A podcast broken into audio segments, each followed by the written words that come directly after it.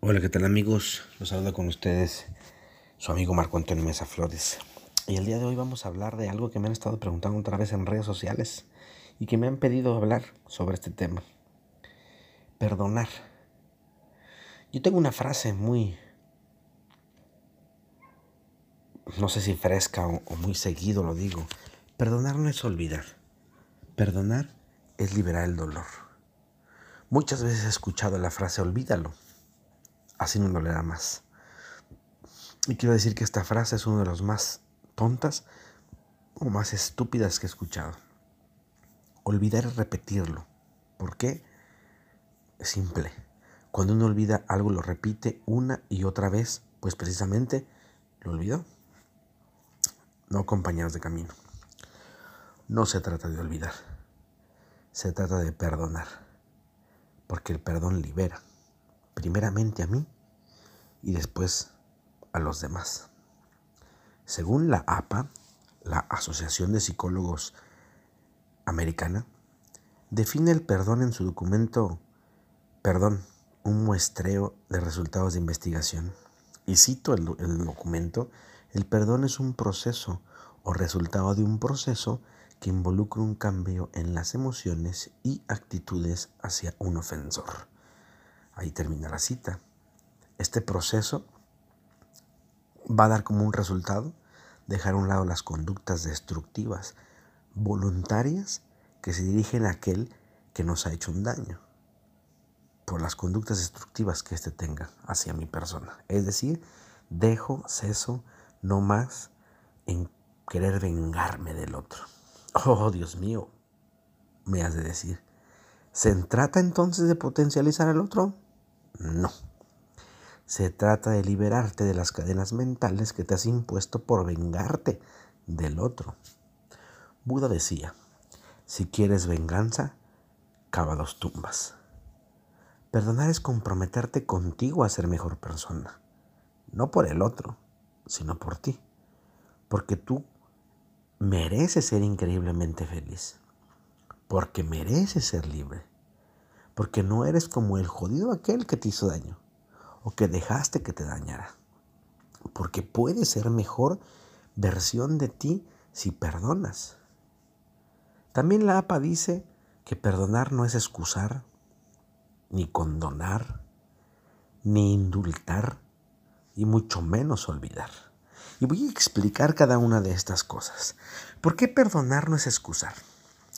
Porque si yo excusara al otro, sería como no responsabilizar a una persona o a un grupo por una acción que, me, que han cometido hacia mi persona. Es como intentar tapar el sol con un dedo sobre las acciones malas que tienen nosotros hacia mí o hacia otras personas. Condonar. ¿Por qué perdonar no es condonar? Porque condonar es no reconocer o no ver que una persona tiene una acción negativa o inadecuada y por lo tanto no es necesario perdonar a su autor. ¿Por qué perdonar no es indultar? Indultar es absolver, eximir o dejar pasar a alguien de un castigo o una sanción por las cosas que ha cometido.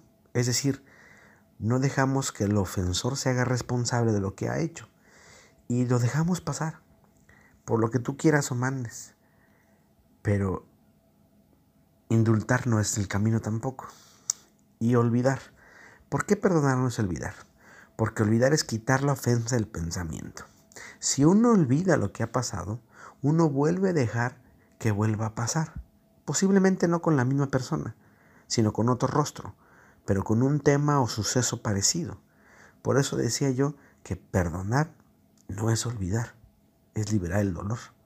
De ahí que cuando tú liberas el dolor, valga la expresión o la redundancia, uno se libera, uno se sana.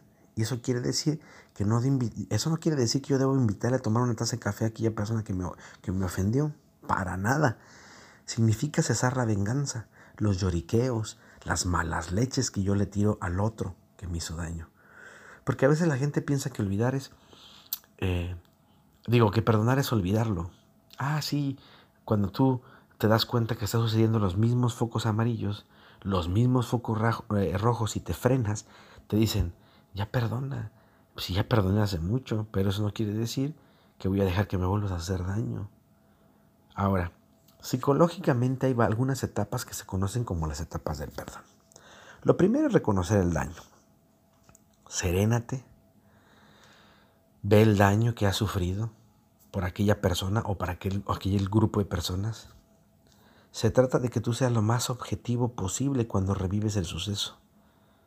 De ahí saber que en parte de la vida, qué parte de la vida se nos causa un daño. Y reconocer que no vale la pena vengarse.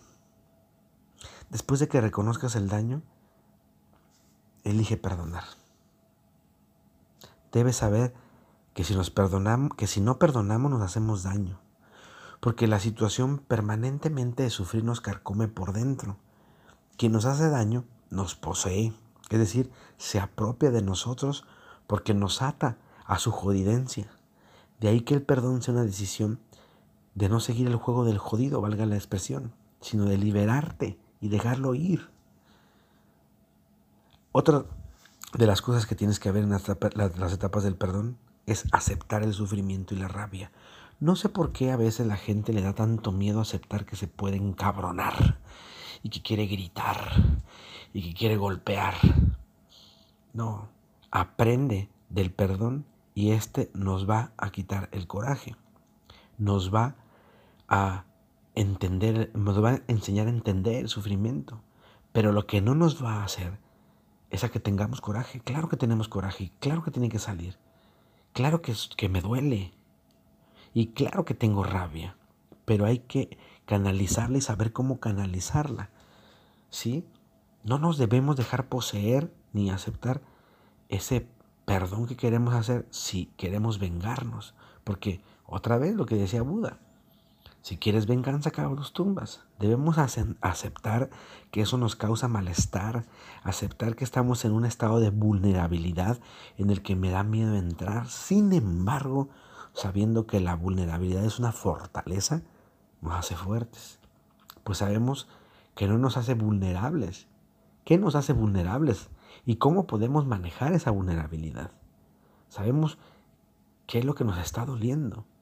Y aceptamos ese, ese dolor y esa rabia que tenemos, pero la canalizamos de manera positiva para no lastimar a otro o a otros.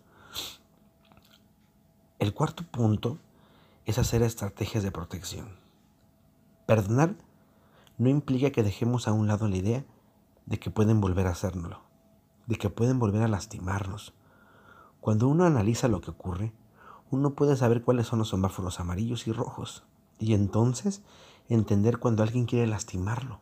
Sin embargo, no quiere decir que vamos a andar por el mundo viendo moros con trinchetes, sino que estaremos alerta de lo que puede pasar. Y como último paso, expresar el perdón. Decir te, perdono. De manera, de manera real, es decir, frente al que te hizo daño. O de manera imaginaria, usando técnicas psicológicas como la silla vacía, como la liberación de la carta, ¿sí? como la liberación del ofendido. Y bueno, eso te va a ayudar a poder soltar.